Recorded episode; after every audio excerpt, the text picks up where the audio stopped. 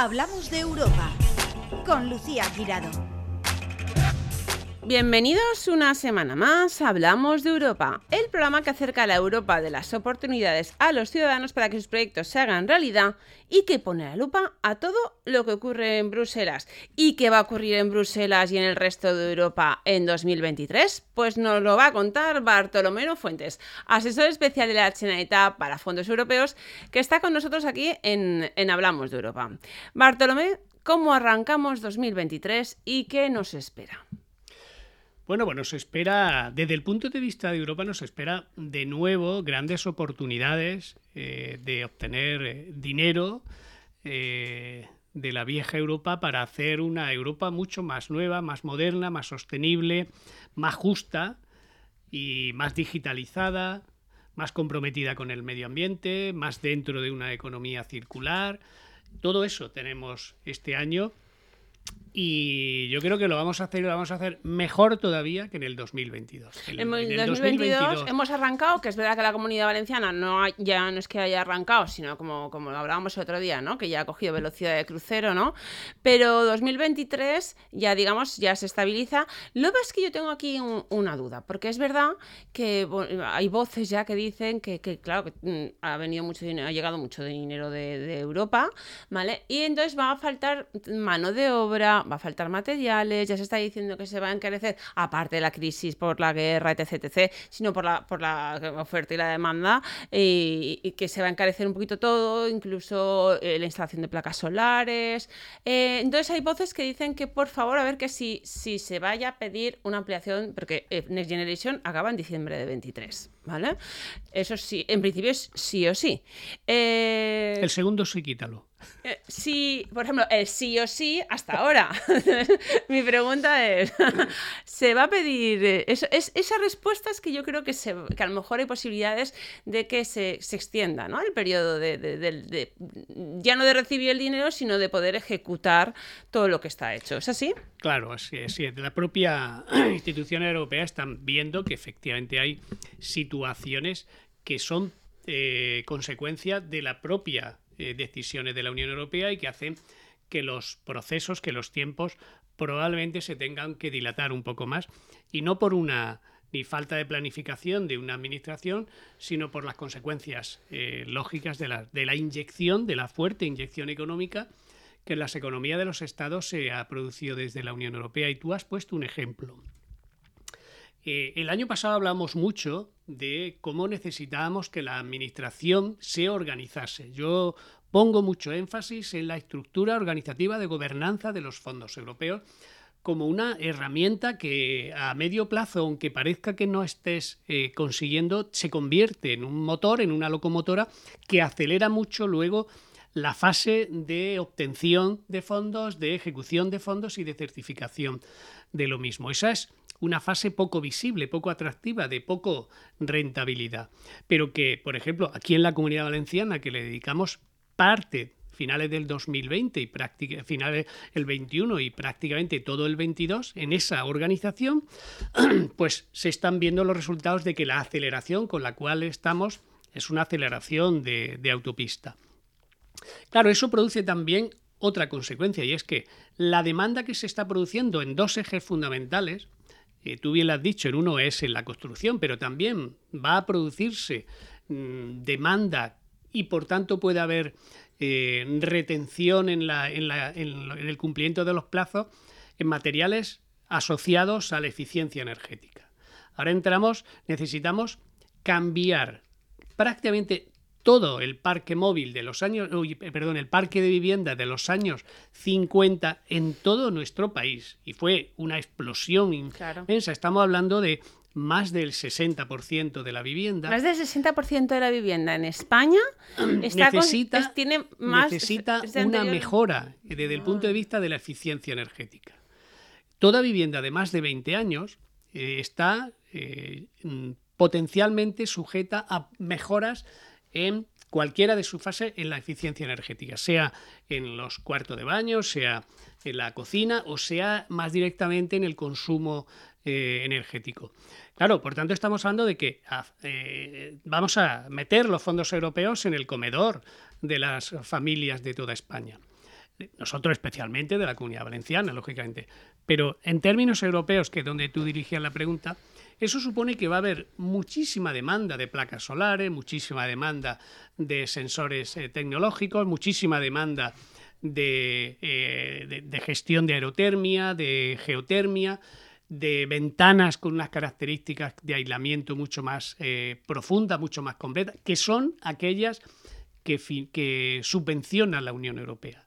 Hoy en día, afortunadamente, están saliendo empresas que su especialidad es colocar persianas, per colocar ventanas que te ayudan a tramitar el Fondo Europeo Next Generation para que te puedan eh, financiar el, el 100% de lo que pueda valer esa ventana. Por tanto, estamos hablando de mano de obra, es decir, de albañilería, de fontanería, de cristalería, de placas solares, de eh, puertas, de pintura, todo lo que son los materiales y el personal propio en la construcción o reformas, porque ya no es solo de construcción de nuevas, sino todo lo, todo lo que, está asociado a la reforma parcial o integral de la vivienda en función de cómo esté, eso va a haber una demanda, pero además hay un compromiso. Es decir, Europa quiere que el, el, el, 100% ¿Tú crees de que Europa sí que ampliará el plazo? Sí, no va a quedar más remedio. Claro, si tú estás... los datos así lo están, ¿no? No solo en España, sino en el resto de la Unión Europea. El, Europea el, número de viviendas tal vez no sea eh, como el nuestro, en cuanto a aquellas que son potencialmente necesarias que se,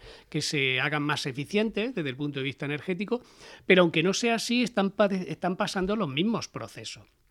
Nosotros es verdad que llevamos una aceleración más porque estamos mucho más interesados, porque tenemos mucho más... El parque de vivienda nuestro, a lo mejor ya de por sí está menos preparado que un país nórdico, que también la, Sí, pero aquí hablamos de ser más eficientes, ya no de estar más preparados para ser más. Sí, pero me refiero yo que sé que, en un país nórdico los cristales de las ventanas ya. Sí, pero todavía tienen margen de mejora. porque, por ejemplo, en los países centroeuropeos y norteeuropeos tienen mejores eh, materiales de aislamiento, pero también el clima es mucho más frío. Por, eso, por eso. Tienen que afinar mucho más ese eh, aislamiento para, la eficiencia ser más eficiencia. Y luego tienen también sistemas de calefacción como aquí tenemos. Es decir, la aerotermia es algo, una tecnología de reciente mm. creación y que se está empezando a implantar. Y para que la gente que no, no lo sepa mucho, lo que consigue sobre todo es un ahorro energético espectacular. espectacular. Tener agua sanitaria y calefacción con el aire. Es decir, es, mm. además es un sistema muy avanzado en el que, por poner el ejemplo de muy parecido, y algunos que lo tienen, verán que son como la parte exterior del aire acondicionado, no tiene más, una maleta que se pone el exterior y que internamente lo que hace precisamente ahí es eh, garantizar la, prácticamente la climatización de frío y de calor y posiblemente también de agua sanitaria. Por tanto, estamos hablando de hacer, de hacer autoconsumo hmm. mínimo. Se puede llegar a, en función de la vivienda que sea, se puede llegar a, a, tener el autoconsumo ¿Y de una líneas? fuente hmm. de cero contaminación. Ojo, y eso es en las viviendas particulares. Pero, ¿cuántas líneas hay? Porque hay eh, varias. Eh, hay eh, comunidades autónomas que, están haciendo y... la suya. Claro, porque están ayudas europeas que canalizadas a través de, de las. Hay proyectos que pueden ser dirigidos directamente a la Comisión las Europea. Las ayudas, por ejemplo, de la Generalitat Valenciana, que también están canalizadas. Que están en estos días empezando, terminando una y Acaban de terminar una convocatoria y ahora se calcula que en febrero sale la siguiente, ¿no? Y, y, que pueden dar hasta 19.000 euros pues, de, de ayudas por por, vivienda. O sea, que Estamos hablando de que una vivienda que quiera mm. cambiar ventanas, cambiar puertas, poner, eh, cambiar su sistema de climatización, mm. eh, de calefacción, bueno, estamos hablando de prácticamente puede llegar al 100% de ese coste. Y luego hay ayudas nacionales. Yo sé que. que, luego también hay ayudas estatales y, ayudas europeas. Y, ayudas y en ocasiones locales, también locales. De los propios ayuntamientos. Claro, los propios ayuntamientos, de menor cuantía, lógicamente, pero también lanzan sus propuestas para mejorar las fachadas, para eh, hacerlo más accesible. Es decir, que también los municipios, no ahora, desde hace tiempo vienen teniendo partidas que lo dirigen a la mejora de esa eficiencia, a la mejora de esas viviendas. Y, alguna persona que vaya perdida, porque yo sé que hay ayuntamientos que han llegado a acuerdos, por ejemplo, con la Generalitat o que han contratado sus propias empresas y han abierto una oficina de la energía precisamente para atender a esas personas que quieren rehabilitar sus viviendas, pero no saben cómo acceder a las ayudas, no saben cuántas ayudas hay, no saben a, qué consejería o a qué administración acudir, otros se quieren poner placas solares, otros no, no mm, las colas que hay, no voy a nombrar marcas, pero, pero hay colas para ver cómo pueden reducir la factura de luz, pero bueno, eso es un, En cambio, los ayuntamientos son imparciales. Ahí están abriendo, por ejemplo, ayuntamientos como Cuarto de Poblet, como ayuntamientos como en, Torrente, eh, que eh, en Valencia también hay una oficina de energía, que van y te asesoran, ¿no? Y dicen, mira, para tu vivienda te hace falta esto, tú podrías reducir la factura de luz de tal forma. Claro, correcto. Ese, es el, el, definitiva donde tenemos que ir. Es decir, que no solo los ayuntamientos, también hablaremos de otros agentes que pueden jugar un papel importante. Pero en este caso los ayuntamientos de verdad y el lunes además se hace una formación para trabajadores que han entrado ahora en todos los ayuntamientos, 320 trabajadores, que su función va a ser, cuando terminemos de formarlos, eh, que empiezan el próximo lunes, Bien. Asesorar están repartidos en mancomunidades y municipios para que puedan atender desde el punto de información o incluso oficinas de información ese tipo de oportunidades. Esas Sí, porque si yo aún tengo dudas y estoy aquí todas las semanas, entiendo que sea lógico. Claro, claro. Que el que esté en su casa incluso no sepa que, que, le pueden realmente existe, le pueden cambiarse las ventanas gratis, que pueden cambiarse las puertas gratis, que puede dejar de tener el, hornillo que he enchufado para tener la calefacción y ponerse un sistema que además no consume energía eléctrica, como es la, aerotermia o la geotermia, en función de lo que tenga, y que todo eso además puede venir de los fondos Next Generation. Yo creo que vamos a dar un salto importantísimo en el próximo mes, cuando acabe la formación de estas 320 personas. Luego vamos a ir por comarcas también, formando en otros tipos de convocatorias, porque hablamos de los Next Generation y nos estamos centrando en la eficiencia energética y especialmente en aquellos que van directamente relacionados con los vecinos, con las comunidades de vecinos. es verdad que vas directamente a lo que más llega, pero hay otras cosas que también llegan y que no somos conscientes. Que, están también ahí, que van a salir, que son los de la digitalización. Es decir, la eficiencia energética también tienen que llegar al autónomo, al comerciante a la tiendecita que normalmente vamos, al igual que estamos de acuerdo en que podemos hacerlo mejorando nuestra vivienda, también el, panadero, el frutero, el, de la ropa que tenemos en nuestro barrio puede también y debe beneficiarse de ello, porque en el fondo el objetivo es que consumamos menos energía al consumo, que la, perdón, que la energía que consumamos sea más de autoconsumo, que sea más de una fuente más, menos contaminante. De, claro, porque es que encima eso no solo beneficia al autónomo, sino nos beneficia a todos, porque ya estamos viendo Desde El punto de vista medioambiental a todos, claro. medioambiental, económico, porque, porque si ellos, tienen, un ahorro, cuando imputaban hace poco que es que el, coste de la factura eléctrica tengo que imputarla eh, al final en el producto que vendo, que es lógico, que es lógico pues si lo revertimos eso... Sí, pero yo el miedo que tengo es que esto pase como con el redondeo del euro. Que claro, que se quede. Que, se quede. Eh, porque por supuestísimo que si, si ellos tienen, aumentan los costes, tienen que repercutirlos, porque si no, o cierran o, pierden dinero, o lo que sea, ¿vale? Pero que luego se tienen que acordar de volverlos a bajar, ¿eh? Bueno, pero eso está en el mercado. El mercado tiene que autorregularse. Yo entiendo que sí, que lo harán. ¿no? Yo confío en la buena, en la buena voluntad de nuestros comerciantes que tenemos, sobre todo los de los pueblos. No, si es todo el mundo, no es comerciante, realmente fabricantes, comerciantes, es todo. Que yo una vez sube luego no baja. Pero por tanto eso está No pasa al contrario que en otras cosas. Y, y también habrá para la digitalización. Tenemos que digitalizarnos. Es un país tenemos que ser un país totalmente digitalizado. Tenemos que digitalizar nuestra sociedad, tenemos que digitalizar los procesos administrativos. los procesos administrativos, la administración pública. Tenemos que digitalizar nuestra empresa, especialmente la pequeña y la mediana, y por tanto eso también está ahí, el dinero para digitalizarse. Lo que hemos de ser capaces de, tú lo has dicho bien, tener puntos donde haya que tener, los municipios tienen que tener, las asociaciones empresariales tienen que ser capaces de ser creativos y ver qué papel pueden jugar en este momento.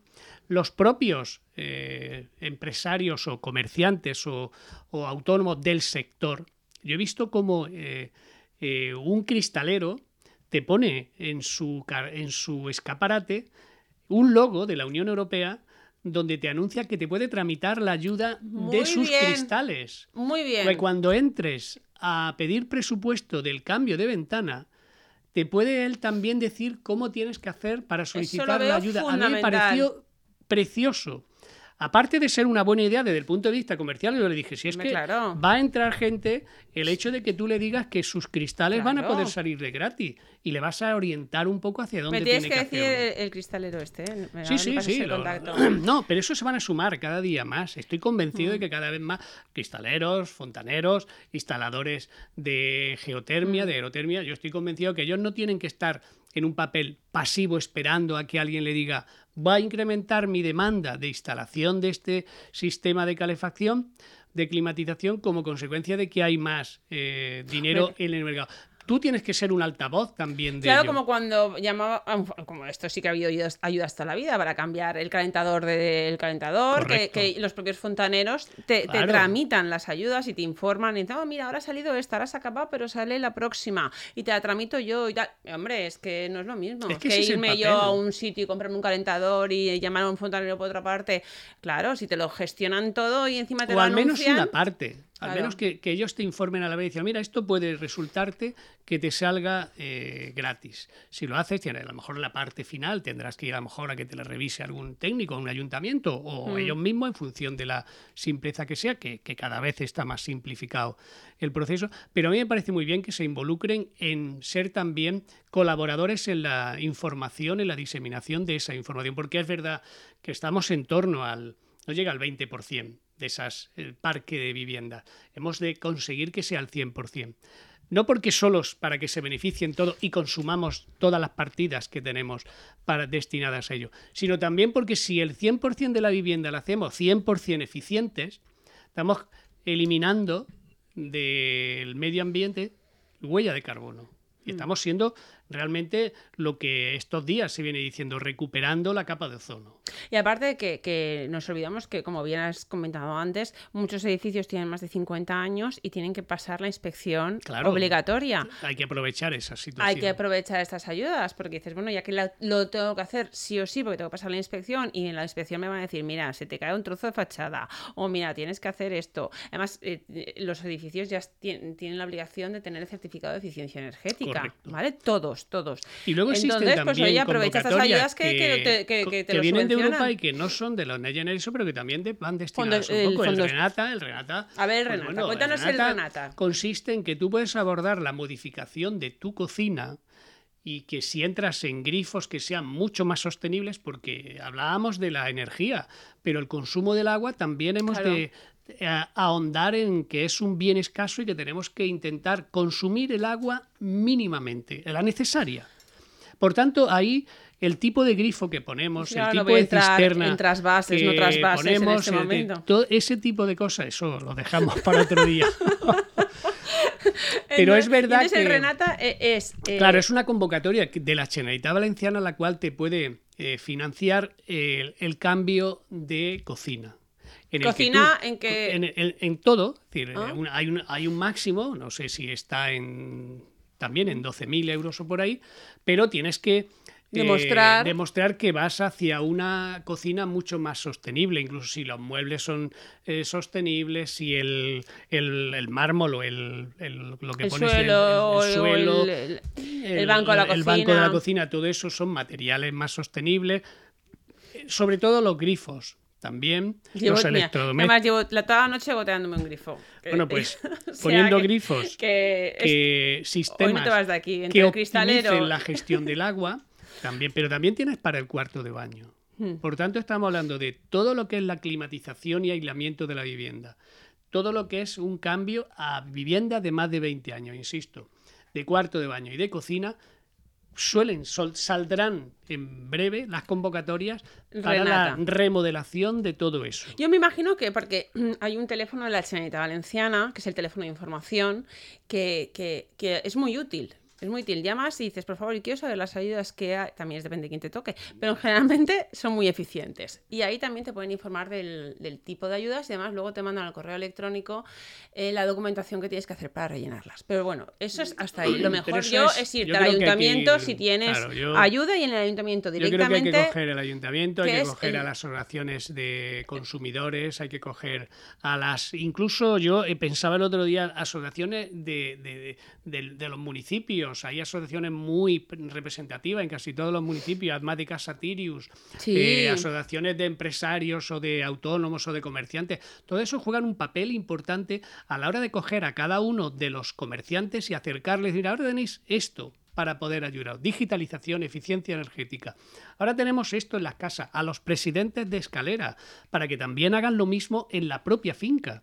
Y a los municipios para que cojan mm, barriadas que hay muchísimas, en los, muchos municipios españoles hay mm. barriadas que se construyeron en los años 50. Coger barriadas enteras, que esas generan una huella de carbono muy superior a las barriadas de actual construcción, porque todas tienen la estructura de aislamiento, la que es, la que se hacía en aquellos años, y se puede también mm, liderar proyectos de mm, reacondicionamiento en las viviendas, en los patios y en los entornos para que también le llegue. Es la barriada sí que tiene que liderarlo bien el ayuntamiento o bien la Generalitat, ¿no? bueno, en este caso yo creo que lo deben de liderar los ayuntamientos. Los ayuntamientos deben coger barriadas suyas que sean de esa época y coger manzanas enteras y decir aquí vamos a presentar esta manzana y ahí tienes eh, medidores donde situación actual de esas viviendas, que la, hay infinidad de viviendas que han tenido poca reforma o nunca pensadas las reformas en dirigirlas hacia la eficiencia energética, sino hacia otro tipo de aspectos más de los que están dentro. Y ahora lo que Europa quiere es que se emplee ese dinero para hacer que se deje la menos huella de carbono cuando termine este periodo donde se inyecta ese dinero, que la parte de la vivienda, la parte del individuo, también contribuya a reducir la huella de carbono. Porque si lo hacemos en empresas, en vehículos, y tenemos fuentes de, generación de huella de carbono que son eh, demostrable eh, su reducción, bueno, podemos dejarlo al margen. Y encima eh, ayudan a mejorar la calidad de vida de los vecinos y a, y a mejorar su factura. Es que además es sí o sí, o sea, mm, yo confío en que, se amplíe el periodo por lo menos de ejecución, pero me imagino que el de, el de solicitar esas ayudas a lo mejor sí que no se amplía más allá del 31 de diciembre del 23. A lo mejor sí para ejecutar porque no hay suficientes materiales, pero lo que lo tiene que hacer la gente es en cuanto salgan las convocatorias o las que ya están puestas en marcha, solicitar estas ayudas. de digitalización. Hay que solicitarlas todas en cuanto salgan, pero yo confío en que pedir que la Unión Europea va a ampliar un, poco el plazo, porque en realidad lo que, lo que queremos es que en el fondo todas las viviendas puedan ser más eficientes. Si a finales del 2023 quedase eh, un parque poco representativo, pues tal vez no merecería la pena prorrogar un poco la convocatoria. No, pero, yo creo que va a haber, ¿eh? porque ya te digo pues yo que por experiencia propia hay cola, ¿eh? Bueno, siempre se viene produciendo. Que, menos mal, ¿eh? que eso es que se está reactivando el mercado laboral. En los fondos europeos, en el, 2000, el periodo 2014-2020, que sus programas operativos, pues eh, se amplió como consecuencia del COVID, pero ya se estaba pensando en que no se había llegado a ejecutar todo el presupuesto y que por tanto determinados eh, eh, los EDUSI se han ido ampliando. Mm, eh, terminó en el 21, estamos en el 23 es cuando se ha terminado, se va a los primeros se ha ampliado dos años el plazo de ejecución del EDUSI. Lo normal es que se pueda hacer. Sí, porque Europa es muy estricta, pero bueno, es comprensiva. Sí, pero es comprensiva a la hora de que el dinero que no puede ser es que, bueno, pues si surgen situaciones que tienen que analizarse sobre la marcha.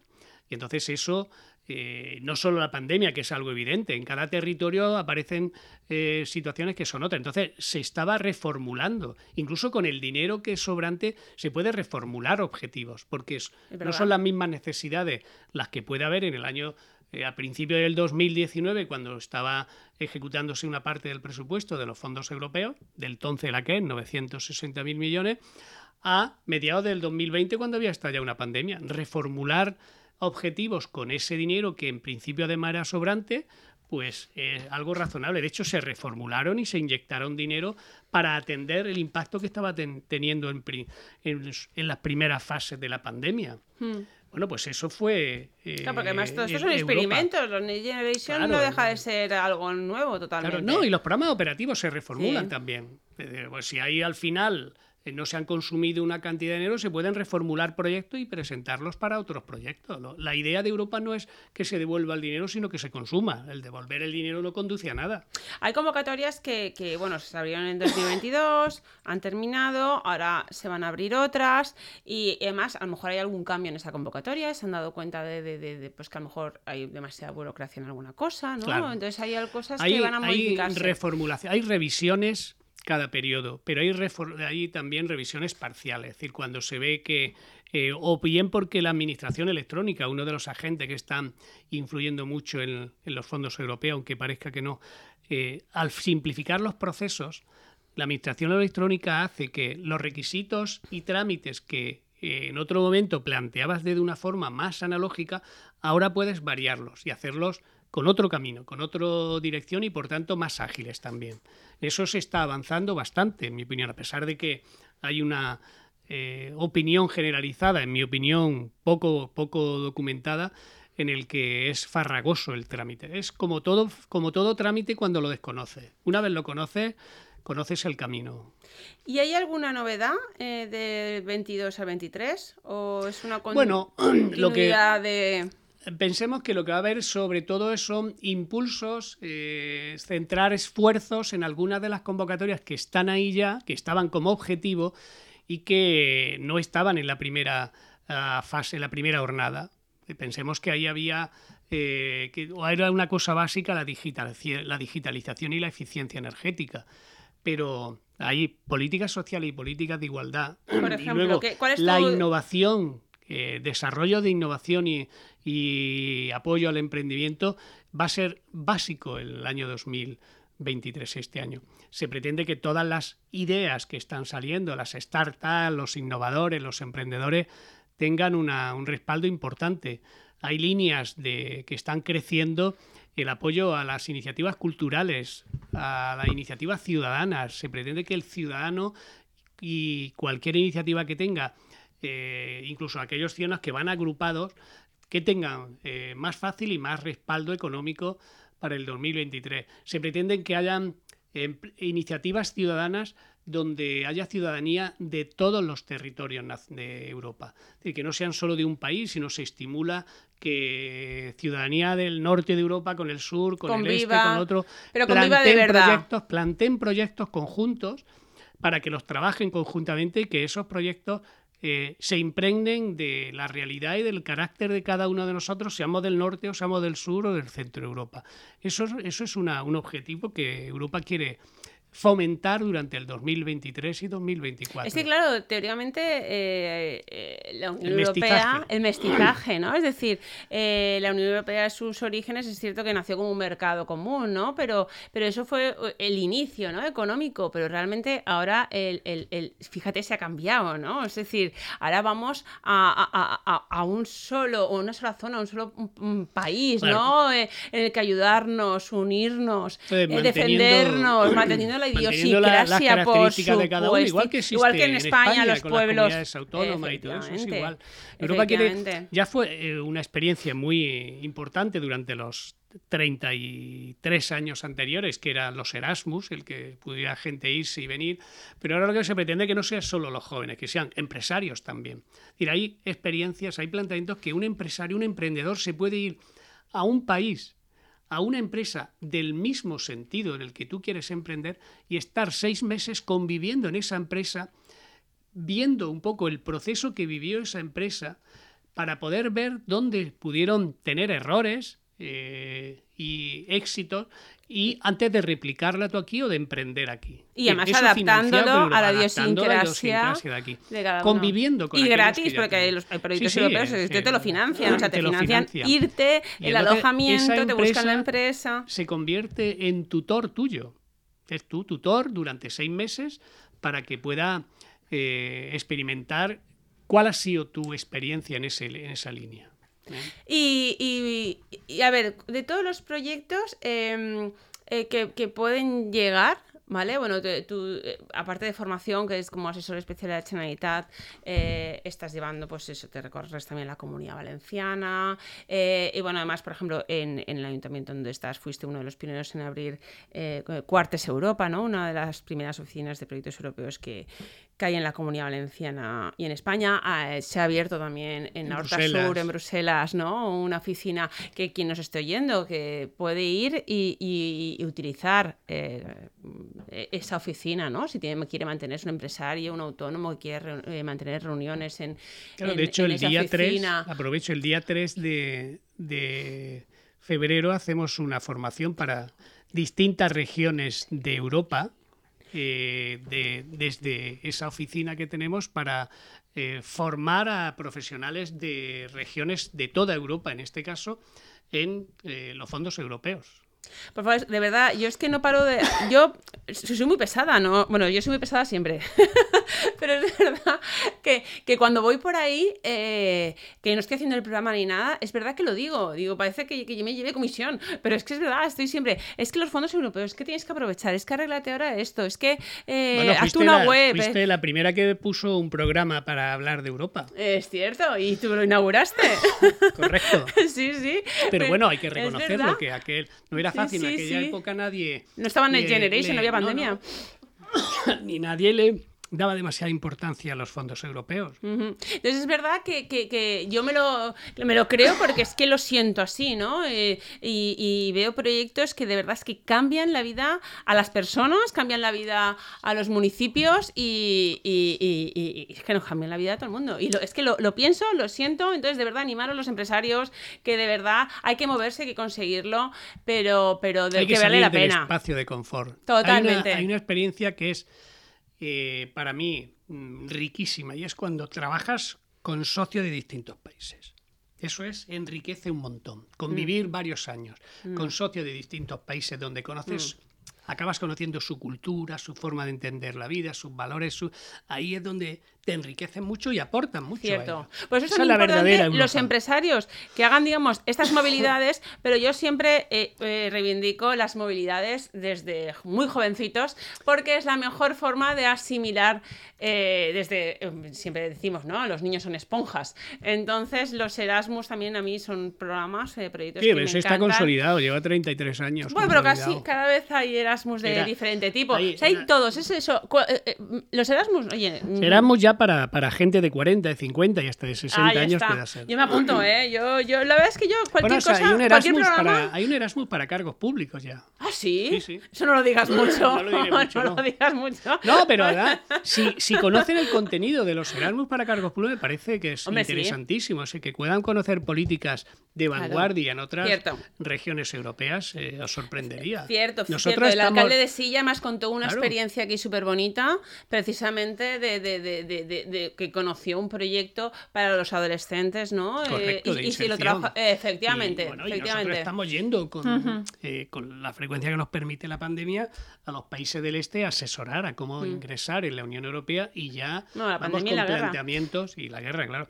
Y además porque es la zona, es Macedonia del Norte, Moldavia y toda esa, donde llevamos ejemplo de buenas prácticas de aquí y les eh, asesoramos para que puedan coger también fondos europeos y utilicen eso para la cuando ingresan en el preingreso que incorporen ya esa filosofía. Pues muchísimas gracias, Bartolomé. Ahora, después de, mm, del programa, nos quedamos que me tienes que pasar algunos teléfonos y, los demás eh, mm, acudan, por favor, a que hay muchos ayuntamientos, ya le he dicho algunos, Cuart, de Poblet, Torrent, Valencia, Alcira, eh, Alcira Altea, eh, con sus oficinas de proyectos europeos y, que le mancomunidades, que mancomunidad de Horta Sur, mancomunidad, o sea, es decir, que de verdad que llamar porque hay una persona que te va a atender y te va a ayudar. ¿A que sí, Bartolomé? Sí, así será. Y este año, el mes que viene, y si más no, todavía. Llamáis y preguntéis por Bartolomé Fuentes. y donde estén me localizan. Exacto. A cualquier hora del día, se lo, se lo aseguro. Pues, y de la noche. es que no duerme, ¿eh? No duerme. Tengo, estamos aquí todo el mundo en el secreto de, que tiene Bartolomé Fuentes, porque yo soy una persona activa y a su lado es que soy una marmota. Bueno, pues muchísimas gracias. Y una semana más en Plaza Radio, Lago de Valencia Plaza, les hemos hablado de la Europa, de las y de la actualidad del viejo continente, porque lo que ocurre en Europa te afecta directamente. Encuentra todos nuestros podcasts en nuestra web 999plazaradio.es o en tu plataforma preferida. 99.9 Plaza Radio, la voz de Valencia.